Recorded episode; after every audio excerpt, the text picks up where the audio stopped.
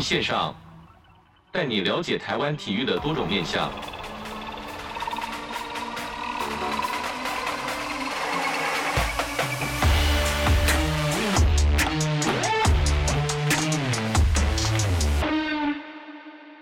体育线上带你了解台湾体育的各种面向。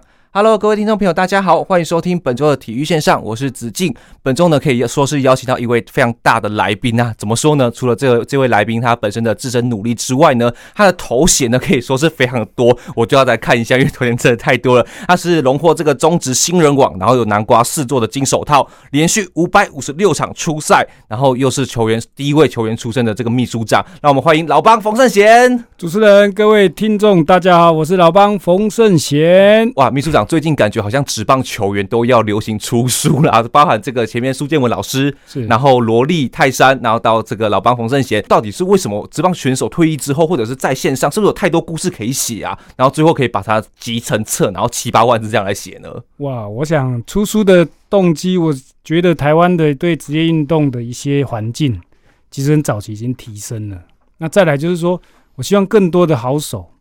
能够在他在自己的领域里面，能够留下给下一代能够看见什么样的一种精神及态度？因为你要成为一个成功，在职业运动其实就是一种失败，然后成为养分之后，才能够造就一个被看见的一个职棒明星。我想这就是出书，每一个出书我们都是要用正面，因为台湾对于运动选手这一块其实是需要让人家知道，而这本书我是希望其实。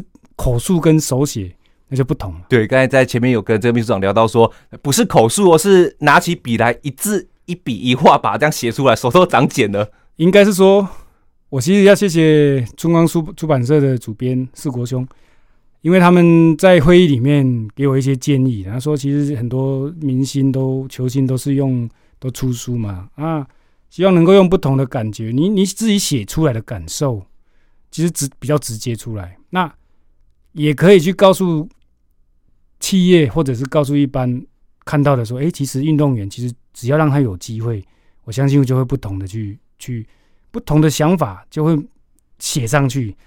可以说这一本书是用用刻的，不是用写的。是。那我可以讲说这一本书，我自从答应了我们四国主编的时候，我其实前两个礼拜蛮后悔的。拿起笔来，就一直感觉到底是不是要下笔的感觉吗？其实。我本来是想说电脑，因为我早期其实波波摸不太会，所以电脑在打的时候，哎，怎么一个小时、两个小时过了，怎么还不到十个字出来？然后呢，因为我是打无虾米的嘛，啊，无虾米其实就会会让人有一种，因为文字的东西会卡住的时候，你要分解，是分解之后，我说不行不行，这样我会 delay 到，因为主编一直很很努力的在，在催稿，在在告诉我进度，那我就赶快。那我用方法，因为我觉得运动员其实好在哪里，就是当你不会的时候，你会找方法。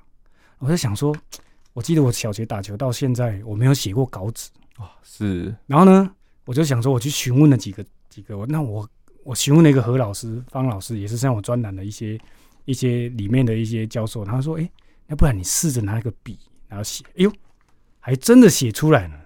然后写了之后，我就其实我那时候有有看到一个，因为福哥。就是王永福，也是蛮对我蛮重很重要的一个大哥了。但是他，我看他每天早上五点就起床了，所以我就请请问他，那我就请问宪哥，谢文宪宪哥，他说其实你就认真的写。然后我就想不对啊，我的还有那时候还在紫金还有上班，那我如何把时间调配呢？我想一想，我看到福哥之后给我一个发想，早起，早起，我六点就起来了，因为他告诉我说，其实起来之后那种。脑袋是最清楚，灵光乍现。对，所以我就六点起来，连续从六点写。因为四国兄就是我们的主编，他把他大纲全部都写出来了。那我就从一个小节一个小节，每一天就是一个任务嘛。所以任务导向之后，哎，出来之后，哎呀，还真的写出来了。当最后写到最后一个字句点的时候，心情感觉是？刚好确诊 是。然后就是因为大家问我说，其实几个小故事嘛。当我写完之后，我稿纸没有了。我还包到书局买了一百一百张，我总共写了一张稿纸，里面六百个字，但是总共有一百，我写了一百快一百一十张。然后呢，我突然间想到，那我再 run 一下，结果总共总共我写了五十一天了。哇，是！我去到我还去到清境，我还拿着笔去，我我写了多少叉叉笔？人家以为是立可白，我没有立可白，我是买叉叉笔。是这叉叉笔多好用，因为你立可白用太多也不好看。没错，所以我就把它一条一条写上去之后，其实慢慢我才思考一个点，在写的过程当中，原来跟我在打球的时候是一样。当我漏接之后，诶，我每颗一直在练，练到自己的反应之后，我觉得我们在校稿的时候，我要跟主编这边。讲讲一下，前两章确实是写的不太好，因为导入吼没有很顺，因为笔还没有运笔的很感情，还没有热了。对，然后慢慢熟悉之后，其实那种感觉出来之后，一直一直下，一直下。那真的写完之后，其实反而停停不下来了。写完不是结束呢？写完之后呢，我还在 key 电脑 key 上去，是，所以我写大概八万字左右，然后再 key 上去，整个十六万字。十六万字完之后，再传给。我们的主编四国兄再传给我那几个教授，然后再找几位专家帮我捋一下，同步哦，同步之后再找进来，我们再修，再修，修修到最后，因为四国兄就告诉我说：“哎呀，有 delay 到了。”我说：“我知道，我知道。”因为呢，大家都是自工，因为我这一本书其实就很清楚，就是我要捐基金会，但是我也也希望企业看见运动员，所以每一个都被我感动之后呢，来看的都很认真的看，连。国文老师也帮我看，连文学家也帮我看，散文也帮我看，到最后他说：“小老弟啊，你这个文字上可以慢慢再修到一个看完之后，当当然其实也是出版社的专业，因为我觉得把东西丢出来，但是专业就会出来。因为我第一次开会的时候，你要让我口口述不不行嘛，那就用手写的，但是我只能做我可以做的范围。但是我们是一个团队，今天其实。”终于生出来了，是秘书长谦虚了。所以说口述不太行，我觉得太谦虚，因为看到非常多的职棒选手，应该说运动员呐、啊，表示说就这个表达稍微会比较不那么练邓一些。那我看到秘书长的这种表达跟这些谈吐，因为你必须能会讲，你才能会写。那如果你你你根本不会讲话，你根本写不出来啊。秘书长对于这个第一本出版之后，第二本、第三本应该，我现在的我我很很清楚的就是说。我这一本其实是一个起手式，就是让企业看见运动员，然后再来就是用一本书来串联整合，让做一个公益。所以整个社会看见运动员的能力之后，其实我希望我要跨到更不同，就是说社会运动员在社会是没有特殊性，也没有脱钩，而是要连接整合跟企业的的结合。所以我在这本书我也写的很清楚，就是说说每一个人都很重要。运动员其实只要认真，不会的，我知道都不会啊，我也不会写啊。我从我我记得我从小学四年级到我这样算一算，我从小学四年开始打球到台体体专的时候，我看字没写那么多过了，所以我要 真的要谢谢我们出版社主编他们给给很好的建议，也是说写出来之后才说很好的建议啊。可是当前面那两个月确实是蛮蛮蛮痛苦，蛮痛苦，然后会告诉他说那。我都其实有拖到，但是我会说，哎呀，我现在怎么样怎么样？但是我一直在找方法，我一直在找方法，找到最后确实真的大家有一个共识之后，我觉得我们就是一个 team。然后 team 的时候，就像这本书出来，其实不是我自己，而是我们这一群大家为了让运动员看见，我是一个，我觉得我说也是一种学习，但是我在做的时候，我希望让大家看到我要被感动嘛。没错。所以，所以这本书其实写出来之后，我觉得。是一是一种，因为刚好写五十一天，你这我的球员，我的背号是五十一号，是我觉得蛮蛮下课的。然后到最后，另外故事，我确诊，我想说，我九月的时候，九月一号确诊之后，诶、欸，他问我说，九月二号确诊开始，大家都我确诊之后关在很很很无聊，我就跟他讲说，我只休一天之后就一直写写到结束了。他说你会觉得无聊？不会，我就很很清楚的说我要的使命在哪，目标在哪边，所以我觉得。出书这一块其实只是一个起手式，那能够这个经历，其实我一直用感谢非常多人的支持。是，就要说需要进到这个书的内容啦，因为子晴在看的时候，就其实这个秘书长刚才前面讲到前一两章或许不太好，但是我觉得一两章看到非常有感觉，因为为什么？因为我访问多这么多的这个职棒球员，家庭对于这个球员的一生养成可以说是非常重要。在前面就有看到这秘书长，因为是家庭的因素才加入打棒球吧，跟我们分享一下。其实我是一个单亲隔代教养。其实，在棒球圈的环境，隔代跟单亲其实是非常非常多的。然后呢，我觉得在这一段时间，我其实想跟妈妈住才进入棒球，可进入之后我才知道原来这么辛苦。可是，在辛苦的过程中，但是你又有一种妈妈其实给你的一个想法就很简单，不要成为社会上的问题嘛。那不要成为问题之下，你又没有背景，你都你无需去让人家去可怜我们，而是要让自己说，你坚持。从我记得我小学的时候，我去美和中学是拜托钟仲彩中间让我去的。当下我到国中之后，我就告诉自己，未来我要选择环境，而不是环境来选择我。是，所以这样的一个使命，从小这两句话。给我带来这这一辈子的，其实蛮重要的。所以，所以在这一本书里面，前面这一段其实也只是一个简述了。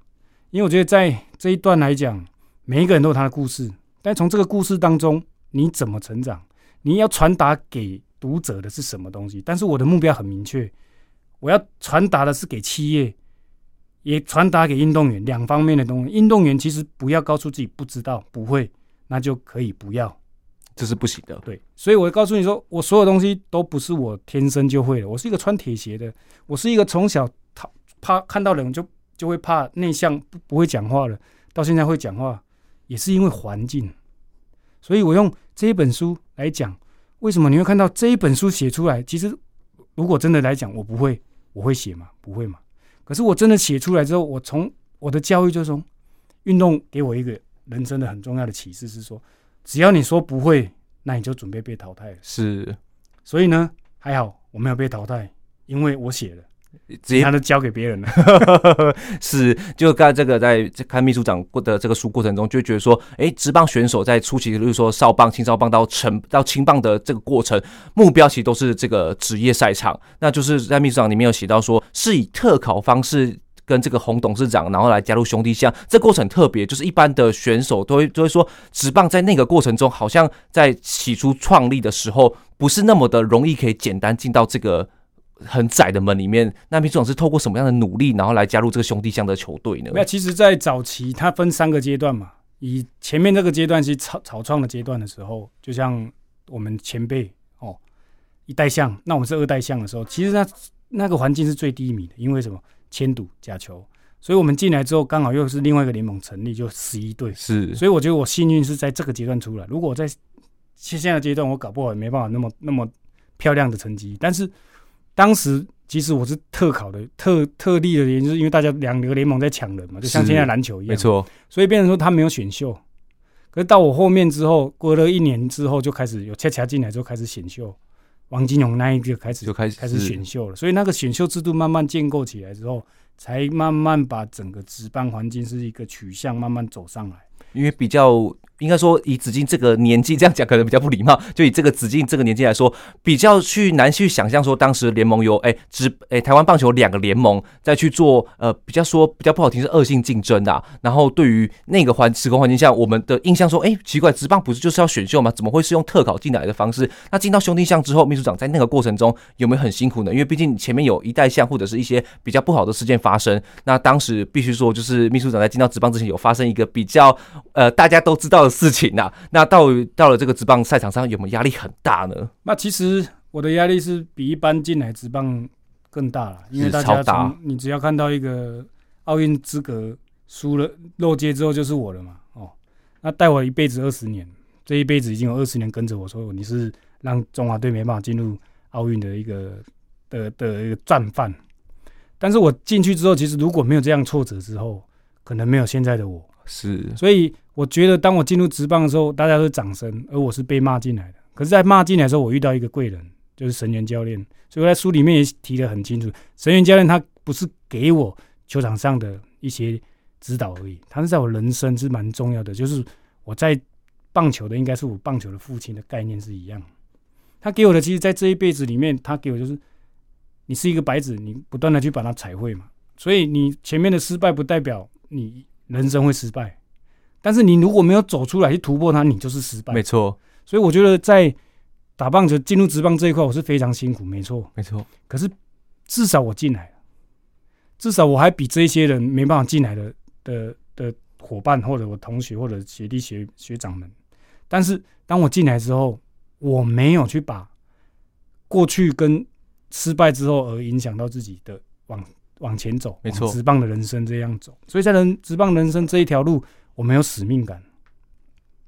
兄弟像其实，在直棒每一个地位在前面，中华中信兄弟还没接手之前，他是一个非常重要的一个直棒推副洪腾胜嘛，没错，洪董事长。所以我们在当时的情况之下，其实就是为了要让这环境持续延续，让现才有现在的这么好的环境上来。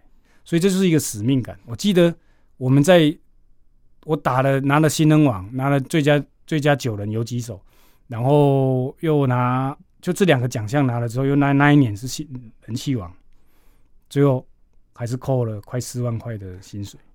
但是因为大环境，那有的扣比我还多。所以兄弟那时候其实最重要的就是球迷。我觉得在那一段时间，其实球迷给我们很大很大的一种支持。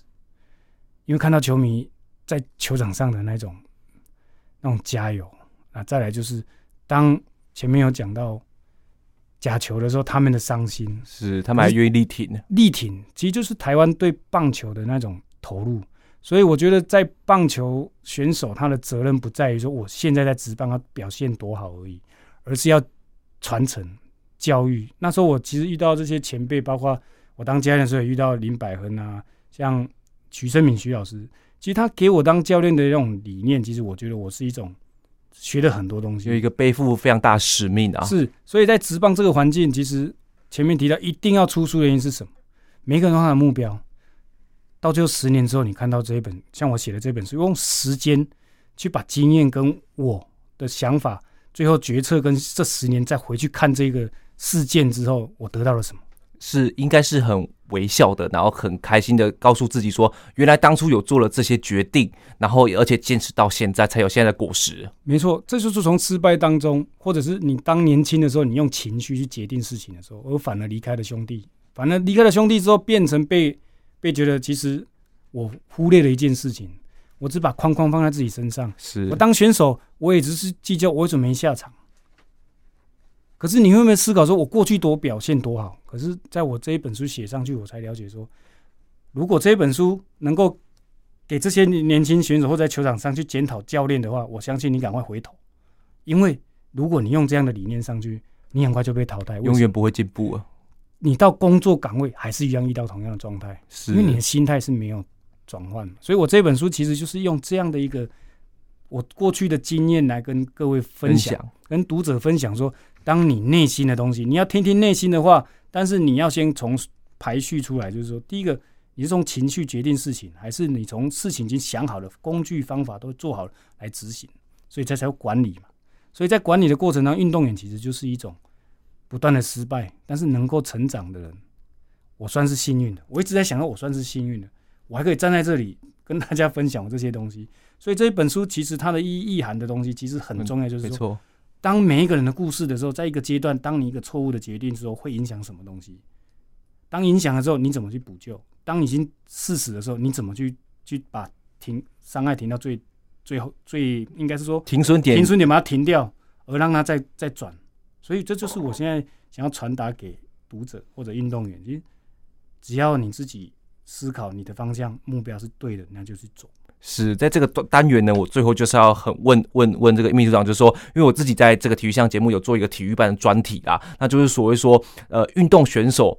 呃，社会上的框架就是说，只会四肢呃头脑简单，四肢发达，不会拿起笔来，或者是学习，或者去呃充实学业。但是秘书长从，因为秘书长也是从球员出身，体育班等等上来到体专，那为什么会又会去攻读硕士，然后甚至到博士呢？这个我非常佩服，因为我觉得运动员能攻读到硕士，我觉得已经非常了不起了。包含到了博士，我我觉得这是非常不可能的事情。秘书长这个过程中可以跟我们分享一下。因为书里面也有提到，我从小我一个亲戚就是告诉我说，你你不要去吵你。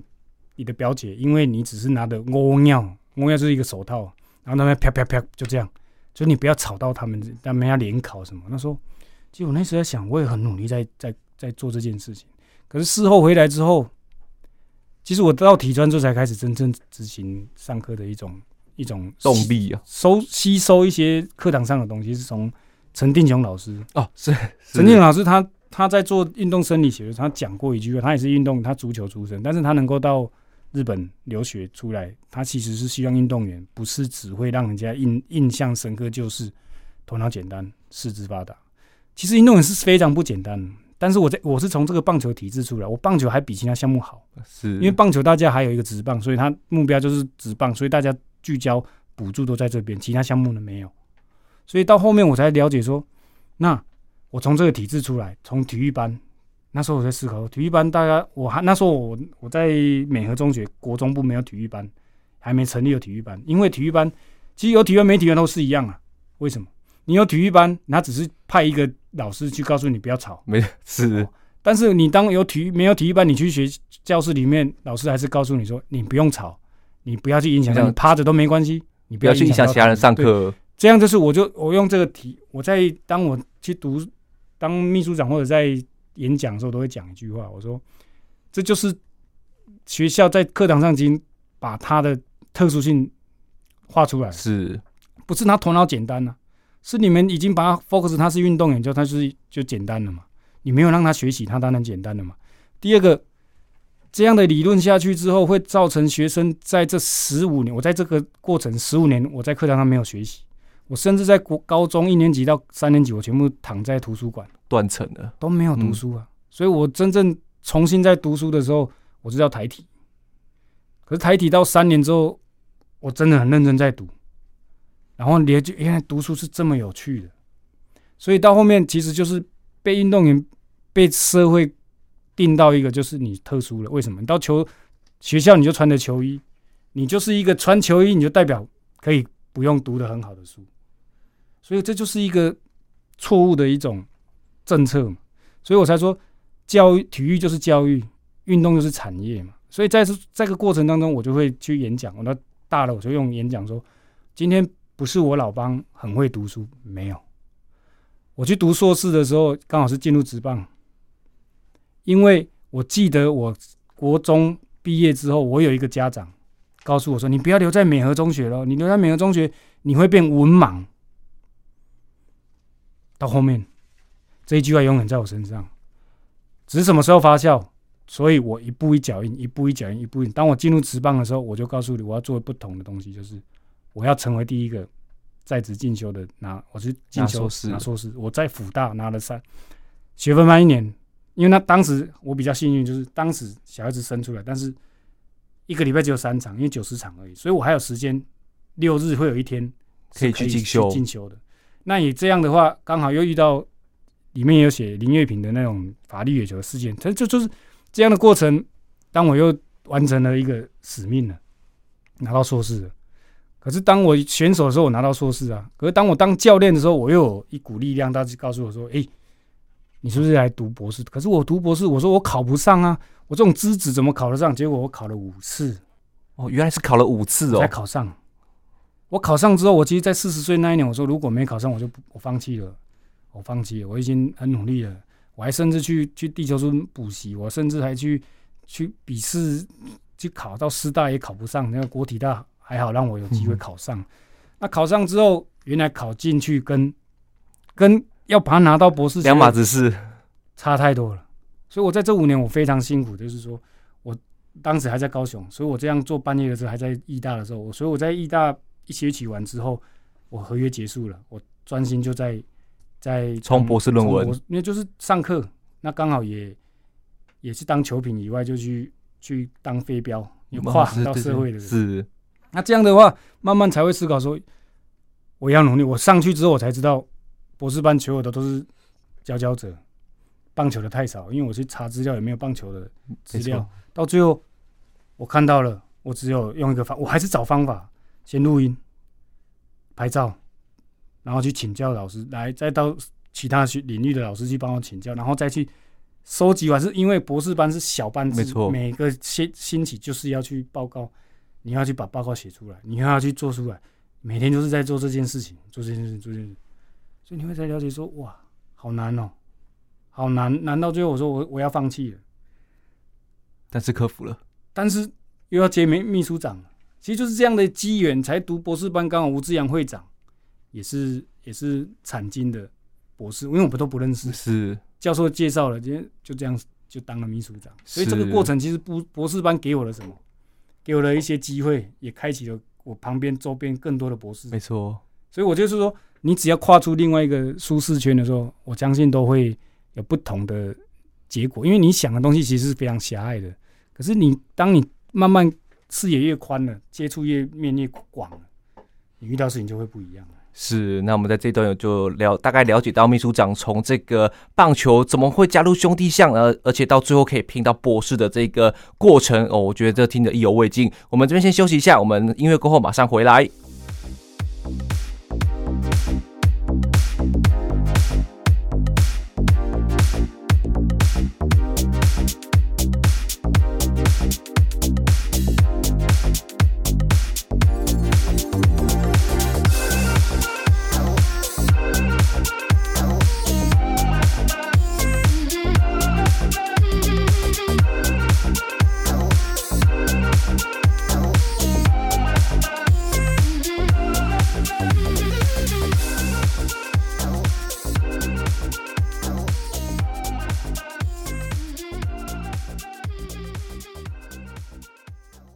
于线上带你了解台湾体育的各种面向。今天节目是邀请到中华职棒前秘书长冯胜贤。那在上段节目中呢，这个秘书长跟我们分享了他这个棒球的故事，以及他最后怎么去攻读博士，包含写出这本七。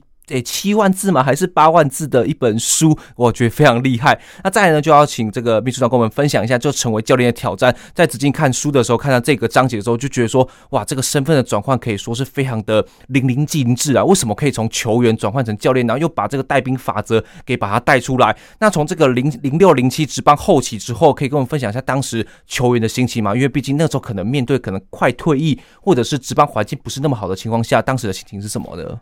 其实我。记得我那时候当选手的后期的时候，其实连续六年半，我其实五百五十六场的连续出赛，然后最后因为手被出一个出赛有手断之后断了，但是断了之后呢，我想说，哇，太可惜了，因为那时候在想说追陈正贤前前辈的记录，六百多场，可是就差那一个很可惜，但是真的断了也没办法。可是当那当下的时候，我觉得我其实我在当选手大概整球季八年，然后连续八年都都入选明星赛。明星赛，嗯、其实你说我拿了四个金手套，其实是要五个啦。只是曾文成曾大哥一直开玩笑，他那一个票他以为我稳中了，结果我跟黄忠义各各竞争的时候，结果石志伟拿到了，就差那个石志伟拿到，要不然连续五年都拿到金手套。是。但是拿到金手套隔隔一年，零七年，其实就是书里面也有写，就是用这个时间过了十几年，我我想要把我的心声跟读者跟球迷分享。其实当时就是心态的问题而影响到自己，其实一直在思考说，我过去对这个球队贡献多好，结果为什么我应该是下场，为什么我没办法下场？然后就会跟那当时的总教练是王光辉嘛，所以那时候其实在，在在互动的过程当中，其实。就是当你觉得他不公平的时候，有一点摩擦，已经摩擦出来。可是你又是一个资深的学学长的时候，其实当下你没办法放，因为职业运动就是一个现实，你没有舞台，你不用去跟领导者谈什么，这是一个结论。就是说我如果没有这样，我考不好还可以继续打。所以我在两年零七年之后结束之后，其实我很我没有准备好当教练，而是我怎么会当教练呢？那也刚好是妈妈。癌症，那是零七年，是我下来是最最难过的，就是就是妈妈癌症，然后又没球可以打。当时杨爱华领队就都打电话给我说，我刚好我在我妈妈的的一个病房里面，一打来说给你两条路，第一条你要不要留在二军？刚把因为二军刚成立而已，是那时候刚成立，它是一个替代役的而已，所以他不知道有没有第二年，他只有一年一年的签嘛，所以当时。我我在思考，那那时候我在想，妈妈就说不要想了，有工作就好。其实当时就是当时都没准备好，可是也没办法，因为碍于环境。到最后我真的就是我知道，红领队给领队就是杨爱华领队那时候就讲一句话，就是要不然就是你离开自己找球队。其实当下就是恐惧嘛，很抉择，很恐惧，就是说，万一我出去如果没球队，我就没工作了。所以就变成用这样的经验，我才想要把这一本书写出来。你说为什么会做这些事情？所以当你去对于你的领导、你的教练产生一种摩擦，或者是你觉得你很厉害，结果你没办法下场，到最后你不是不是他被淘汰，因为他们成绩出来，你就是被淘汰。所以一个东西就是你心态如果没有去导正的时候，你在一个团队里面，你就是被淘汰的那一个，因为你觉得不公平。其实不是不公平，你心态转换之后其实是公平的。为什么？当我当教练，当这时间累积之后，我才知道教练会因为输吗？他输还是他要被换掉？他为什么要把你换掉？是因为你不是这个团队的战力，你被换掉是正常，因为这是职业运动。没错，所以把它想简单，运动就是这么现实，你不要去思考。让人家可怜你，或者是你是早场的，你穿铁鞋，人家要可怜你，你都没有。到最后，其实就一个很单纯，就是如果你不是一个战力，你就是被淘汰，那是正常。所以当时我确实心态有问题之后才被教练。可是当我当教练的时候，我那时候要重新去思考，我要如何当什么样的教练。那还有那时候有林百亨林教练在撑着帮我指导一些，所以他丢给我很大的空间去去做创造。所以我那时候思考说，那那既然当教练了，我要做不同的。不同的教练，就是神元教授告诉我的，你不能被选手问倒。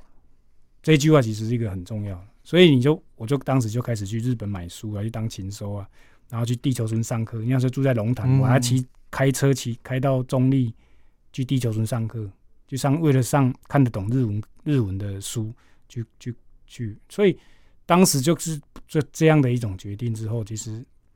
其实我也做过一些更更有趣，我还找王建民的经纪人叫我去独立联盟。嗯、那时候独立联盟我说，要、欸、不然开三百三千块你去，嗯、教练哥，嗯，可是没办法，因为我去了还是有一些小孩的一个问题，所以我说没，那你也不知道有没有，哎，就测试，所以很多东西回想起来，其实真的是一个困难的一种决定。但是最后，既然决定在当一个教练之后，你就要准备好什么，就把自己准备好，是不断学习，到最后。观念改变，就是说，你不要再一直把自己变成一个主角，而是选手是主角，教练是配角。所以这样的一个理念，就是你如果用这样心态，你就会觉得，其实学习的东西其实是一种责任。到最后当教练的时候，你会感受到，哎，选手是把自己顾好，可是教练是要把所有整体上的做好。可是做好之后，你还要往上，往上哦，再去加强，要加强哦。你不是术科的导向，你还要在人的问题、管理的问题，原来都是问题啊。所以。当这些当教练之后，你就会慢慢去思考说，其实要学的东西非常非常多。所以到后面，我就去不断的去请益去学习，然后也去跨领域。那时候也都在做义卖嘛，所以有一些义卖跟社会的连结之后，才知道说，其实当教练跟企业是一样，跟选手是一样，因为你就是要生存。所以当我当教练，我就不断的去去去看，去日本看比赛啦，去去找机会去提升自己。所以我觉得这是一个教练非常重要，就是学习。可是当学习完之后，你又到课堂上，你要知道什么叫生理学、心理学，所有东西，运动专业的科目你就要去上，实在是太细了。对，所以你要不断的去看。现在科技又上来之后，你就会慢慢才知道，原来很多科技上来，你让怎么选手得到立即的回馈，没错，我觉得才是重要的。哇，节目进行到这边呢，就会知道说，冯秘书长成为这个首位棒球博士，以及成为教练的挑战，实在是滔滔不绝的分享啦，让我们听得意犹未尽。所以，我们节目呢，必须要分成上集跟下集啦。那在下集节目中呢，会跟听众朋友来分享，秘书长是首位球员出身的秘书长，在联盟期间呢，做了哪些改革，以及帮助职棒环境的提升，还有最重要的，他对于未来的贡献，以及要成立这个运动员生涯发展平台的缘由啦。节目实在太精彩了。那如果你已经听完上集的话，那下集千万不要错过了。体育线上，我是子敬，我们下周再见啦，拜拜。